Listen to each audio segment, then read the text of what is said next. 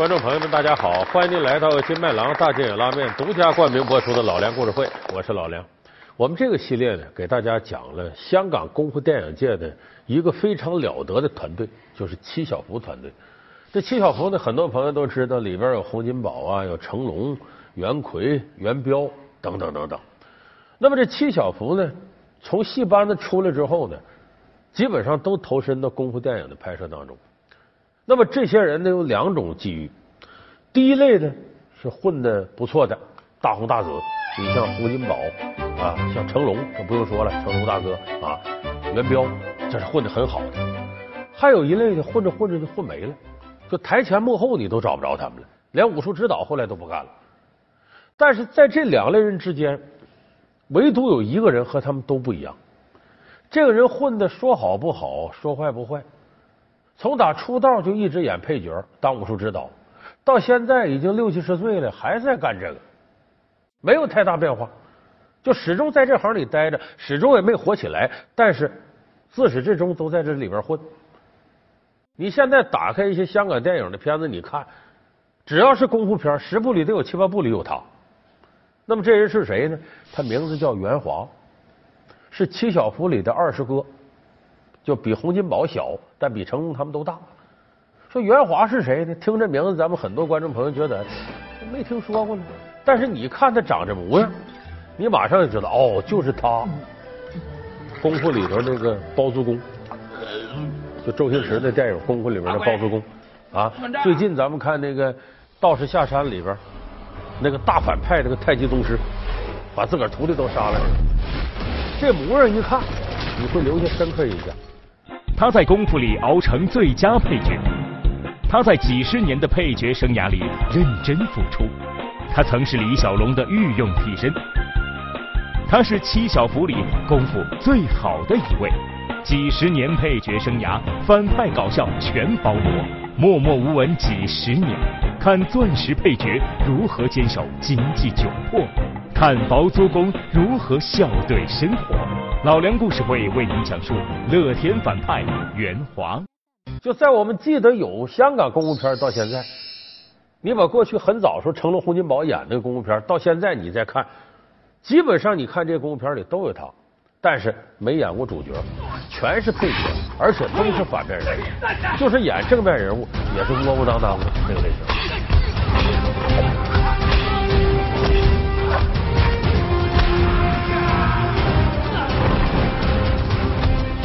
所以这袁华呢，在七小福里边是个另类，这么些年来没火起来，但是这么些年来他也没下去过，就一直在这行里混。但是袁华有一个成就，甚至成龙都比不了。为啥？这个武打演员呢，其实跟特型演员差不多，就他是演员里边非常特殊的一类。就这个活呢，别人干不了。你说你不会打，你拍成龙那样片子，你拍不了。但是武打演员想获得演艺界从艺术层面的认可特别困难。你咱们想想，李连杰、成龙得过什么香港金像奖、台湾金马奖？得过吗？一次都没得过。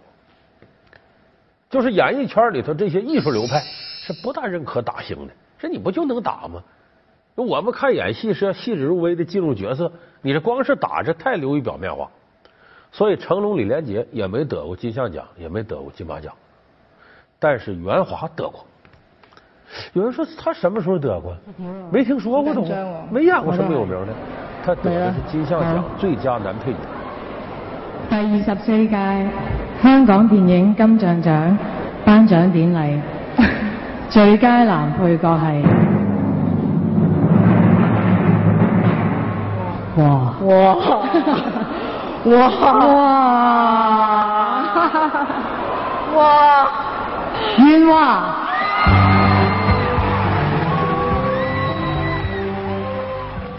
说谁让他得这奖的呢？这得感谢周星驰，就是他在功夫里边演的包租公，呃，他的这个师姐袁秋演的那包租婆，俩人神雕侠侣嘛，拿着大缸狮子吼的，哎，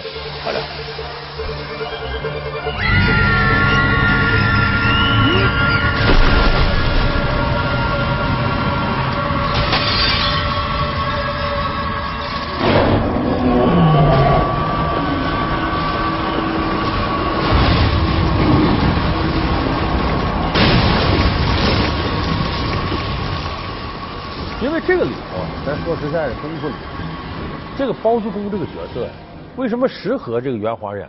他是很窝囊个角色，呃，家里有点房子，然后租给一些普通劳动者，他一天没事啊，闲的啊，到这炸油条这屋聊聊天，走时候顺带着偷两根油条拿回吃去了，再到卖豆腐去了调戏调戏卖豆腐这女的。轩哥，这件衣服的差，我想开高点啦。没问题。哎呀，有流星哎！嗯。哦哦，阿珍，你来真的啊？哎呀，老四哥，你怎么这样啦？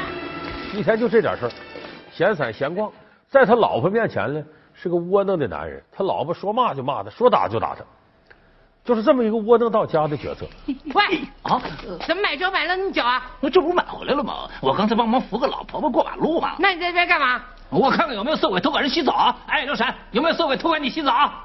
那，刘婶。无凭无据，你别乱指啊！你。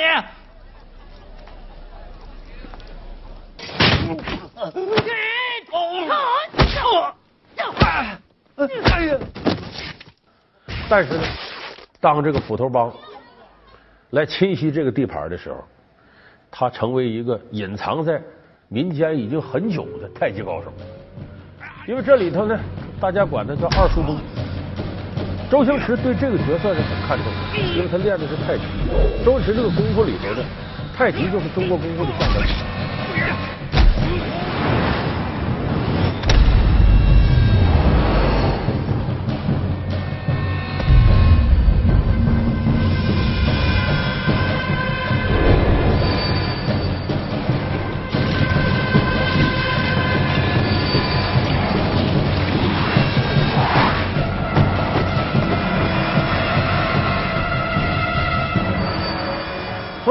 人物就是挺重要一个人物，周星驰呢很放心让袁华来演。其实呢，袁华演这些东西已经不是他原来七小福班的那些东西，是完全按照周星驰路子来的。而且为了这个呢，周星驰跟洪金宝还掰了。因为拍功夫的时候呢，周星驰请的武术指导是洪金宝，俩人头天呢合计着说咱这个得怎么演啊，这动作怎么设计？洪金宝说我有套思路，噼里啪啦一打，周星驰说这不错。就这么定好了，说咱第二天呢就这么拍。结果晚上回去，周星驰往床上一躺，左琢磨右琢磨，我按这个拍，那跟洪金宝的电影还有区别吗？不行。他于是晚上用了大半夜的时间研究，我要把这推翻，我要拍有我特点的功夫片。到第二天开工了，洪金宝也来了，说开始吧。周星驰，停停停停停，昨天晚上我想了，不能按你这拍，得按我这拍。当着片场这么些人面，洪金宝感觉很没面子，当时就急了，跟周星驰就吵起来。周星驰这样的事干老了都。你看他为什么周星驰在香港电影界人缘很差？他在这上实事求是说，对电影艺术很执着，但是他确实不够尊重人，就经常是我想到哪儿是哪儿，就得听我的。我这电影你们谁谁都一边去，按我的思路来。结果得罪了很多行业的前辈，我马就拉倒，钱我也不要了。没法跟你再合作，今后咱永远大路朝天各走一边，俩人就掰了。这个袁华呢是洪金宝带过来的，因为他师弟嘛，说这个这个跟周星驰拍片，周星驰说哎他好，他功夫不错，他演这个二叔公，这都定好了。照理说呢，洪金宝走了，是不是袁华也走了？袁华没有，袁华是个什么人呢？你给我活我就干，养家糊口这活我得保着，而且袁华呢自己有想法。他说：“如果按洪金宝那么拍呢，这个电影只能说及格。就人家一看说，这跟以前的功夫片没区别，也就这样，不可能出彩。按周星驰拍呢，一定会大相径庭，就跟我们想象的功夫片都不一样。有可能拍的很差，但有可能大放异彩。可是很多人要看这个周星驰的片子，不可能还按照成龙啊、呃李小龙啊、还洪金宝这个思路在想。所以袁华认为，周星驰要另辟蹊径是对的。”得创新，来呀！所以就这么的，我就跟着你拍，你周星驰说怎么弄，我就怎么弄。哎。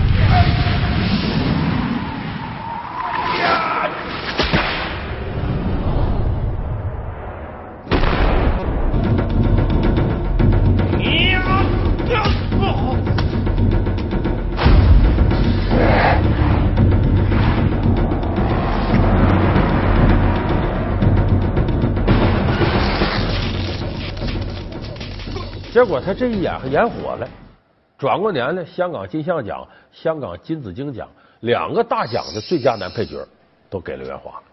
袁华从来没有过这种荣誉，演配角那么些年了，这头一次得奖了，以至于呢，颁奖的时候，很多香港新的狗仔队就说刚干这行没这几年，不认识他，这老头谁呀？没见过人。就是他这些年籍籍无闻，有的看他面熟，叫不出名来。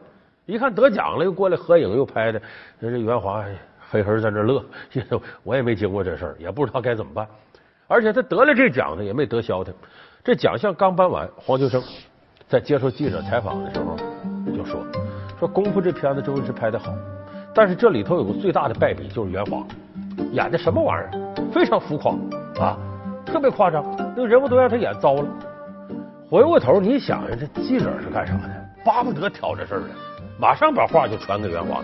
照理说，这么一挑事儿，人家得了最佳男男配角了。斯大林有一句话说的好：“胜利者是不受指责的。”我得奖了，你凭什么说我呀？但很奇怪，是袁华呵呵一乐啊，记者就愿意挑事儿啊，希望我骂两句是吧？其实这话不见得是黄秋生说的，就算是他说的，我承认他说的对，我演的是有点夸张。老实点，把记者给弄得一点脾气都没有。说这袁华为什么是这样的脾气呢？给人感觉像面似的，你这么揉就这个型，那么揉就那么型，没有什么火气。这是跟他这些年的经历直接相关。老梁故事会为您讲述乐天反派袁华。老梁故事会是由金麦郎大金眼拉面独家冠名播出。他当初呢在七小福班子里呢跟着师傅于占元学大师哥洪金宝，后来到了十七八岁呢脱离戏班子出来闯江湖。洪金宝呢是先出来，接的戏比较多，就带着施金栋一起出来演戏。那刚出来，你肯定捞不着什么角色，往往是武打替身，连武打设计都谈不上，就是替身。所以那个时候呢，这个袁华呢，给尔冬升啊、姜大为啊、狄龙啊，给这些明星都当过替身。而且后来呢，在这行里面呢，他干的很敬业、很认真，而且这袁华功夫很好，尤其是。他瘦，个还不高，跟头翻的好。我们都知道武侠片里翻跟头是重要的功课，好看呢。所以他后来弄来弄去呢，还跟着李小龙挂上钩了。因为这李小龙呢，当时呢，从这个美国三藩市就旧金山了，回到香港，跟这个香港的嘉禾影业签合同拍这武打片。武打片这过程当中呢，有那么几部啊，《精武门》《龙争虎斗》《唐山大兄》《武龙过江》。拍龙争虎斗的时候呢，里边需要大量的武师来，为两个功能，一个是呢给李小龙当个替身什么，一个是呢陪李小龙挨揍，李小龙得打呀，那谁挨打呢？这些人负责挨打。就这袁华来了，来了这个时候呢，李小龙需要有替身动作。说李小龙还有什么替身呢？他本身打的那么好，那可不一样。就我刚才说这翻跟头，这是个技术活。说李小龙会不会呢？会点儿。李小龙在美国练书的时候还练过体操呢，但他就会侧手翻、空翻。你记住翻跟头有个道理，这个往前翻叫跟头，往后翻叫翻儿。这个叫翻儿，这叫跟头。这个李小龙没这活。一看这里头袁华翻的好，而且呢，袁华那个瘦劲儿，个子还不高。你从侧面后面看，跟李小龙特别像，肌肉块还好。就这么定了，说你来给李小龙当替身翻跟头。往下打！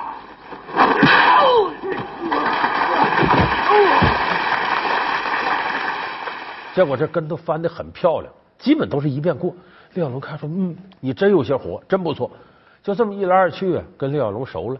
李小龙经常呢领着袁华到自个儿家，说：“我让你看看我做的兵器，我告诉你什么是截拳道，无限制格斗，精神在哪儿？”经常跟袁华呢还切磋切磋，教他点功夫。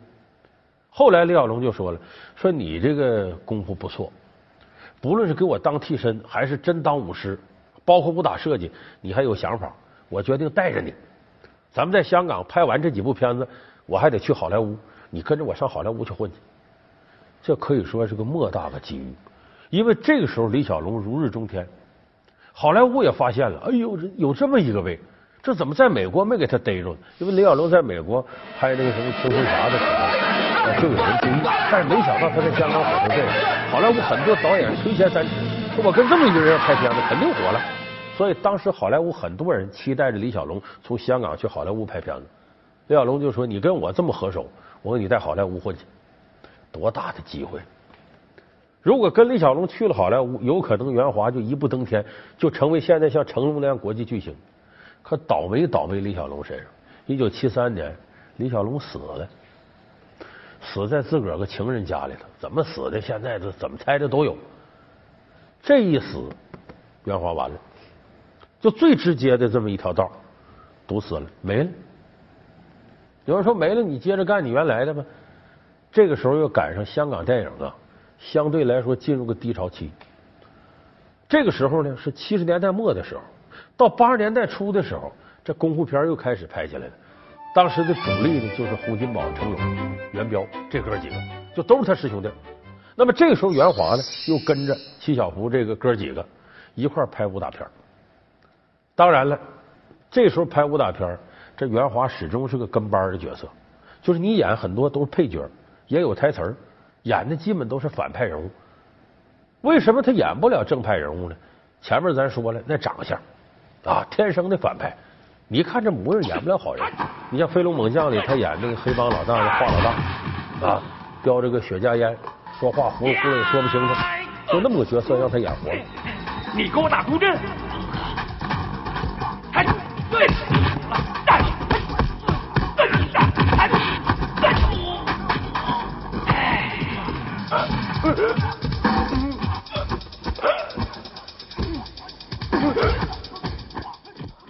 以至于后来一有这类型的反派，就找他。等到《东方秃鹰》里，他演个挺变态个将军，也是就挺搞笑，但是也有武活。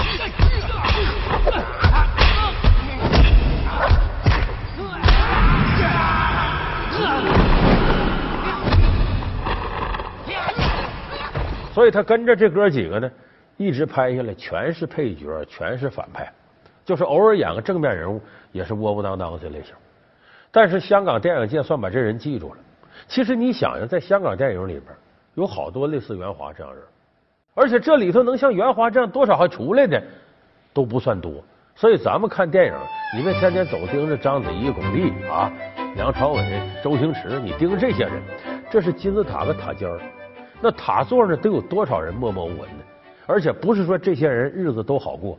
你看前一阵传出消息，在这个《大话西游》里头，是演那个蜘蛛精那个吧，还是是那个蝎子精那个蓝洁瑛，那不是现在是精神还有毛病，混到什么程度？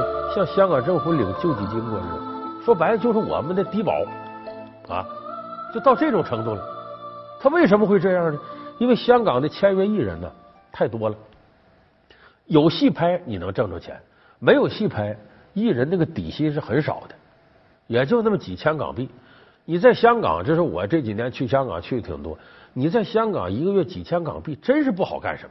所以就袁华当年他为什么这么多的配角戏，他后来都不挑了，只要我能演就行。因为如果不演戏，他一月就那点钱，怎么办？他必须得不断的接戏。所以你看他有的戏也挺烂，那没办法，他没挣钱。那这几年这香港电影不景气，大量的演员导演都北上到大陆来拍片袁华也来拍了很多电视剧。你咱们现在看有一些古装的，尤其民国时期电视剧，好多里头都有袁华。那袁华有时候跟人说起来自己的光荣经历，我给李小龙当过替身。这个不光在对记者说，咱们看周星驰有个片子叫《龙的传人》，就打台球那片子，那里边。周星驰和袁华演爷俩，这袁华刚到香港，这警察问他啊，你怎么回事？你怎么摆摊的卖艺呢？啊，我是李小龙的替身，这成了他一个非常值得追忆的一件事儿。做什么？老婆？大澳周飞鸿，李小龙是我师兄，你叫我老伯？怎么？你认识李小龙啊？当然了，拍过他电影，做他的替身。哎，李小龙他每部戏我都看过嘞，你是演哪个替身呢？啊，请坐，请坐，请坐。嗯。龙争虎斗，哎，李小龙跟老外那一场啊，翻跟头就是我啊！对对对对对对对，哎，那个李小龙他身材好棒哦，我想啊，你也一定有很棒的身材吧？把衣服撩起来，我们看看。那当然啊，给你看看。哇，外表一点都看不出来，里面这么丰满。那袁华到大陆以后呢，以不高的片酬拍很多电视剧，说白了养家糊口就为挣钱，还以很低的价格代言过网络游戏。很多他的影迷感到抱不平，说你这也算有腕儿，怎么那么低价格呢？对这一点呢，袁华自己看得很开。他说：“我这一辈子呀，就这命，咱没有大红大紫的命。别人拍电影为出名，我拍电影就养家糊口。我有没有机会也有？你看李小龙说带我上好莱坞，他死了，说明我这辈子也没有红的命。到这时候准不行，那我就得老老实实的守本分。”把我这行尽量干好，为的啥？挣了钱了，养活老婆孩子。我不去想那些大红大紫的事儿。哎，他自己倒想得很开。其实我觉得这种精神呢，很值得我们电视机前有的观众朋友、一些年轻人学习。这个世界上啊，虽然说成功的人很多，但是不成功的人更多。就是绝大多数人命中注定这辈子你要平平淡淡的过一生，很平庸的过一生。问题是平庸的过一生，你别过出事儿。他有的人呢。我在这坐着能坐的好好的，他非站起来，结果顶上又电闪雷鸣的，就遭雷劈了，啪嚓给劈倒着了。不一会儿又站起，啪又雷又给劈。你没那么大能耐，你经不起雷劈，别轻易往起站。袁华就是这样一个聪明人，知道自己几斤几两，知道自己没有大红大紫的命，所以老实本分的把自己这摊干好。你把你这本分干好了，这摊事总得有人干。无论你多大岁数，人想起这事都会来找你来。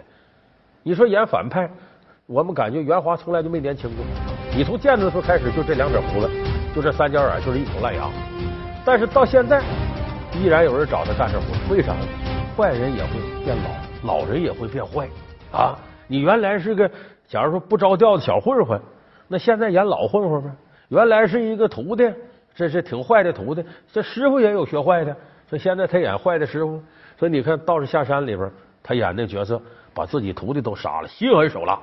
可是你发现，多年媳妇熬成婆，现在袁华演这种大反派和当年还不一样，气场非常大。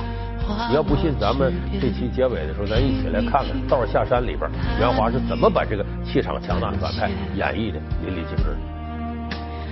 挥一挥，地阔天远，转一转，尘世凡间，只不过一。念之间，你来过，我记得，便是永远。如一缕青烟，挥之不去，终日缠绵。你转身，我经过，便是人间。如一滴水，连凝指尖。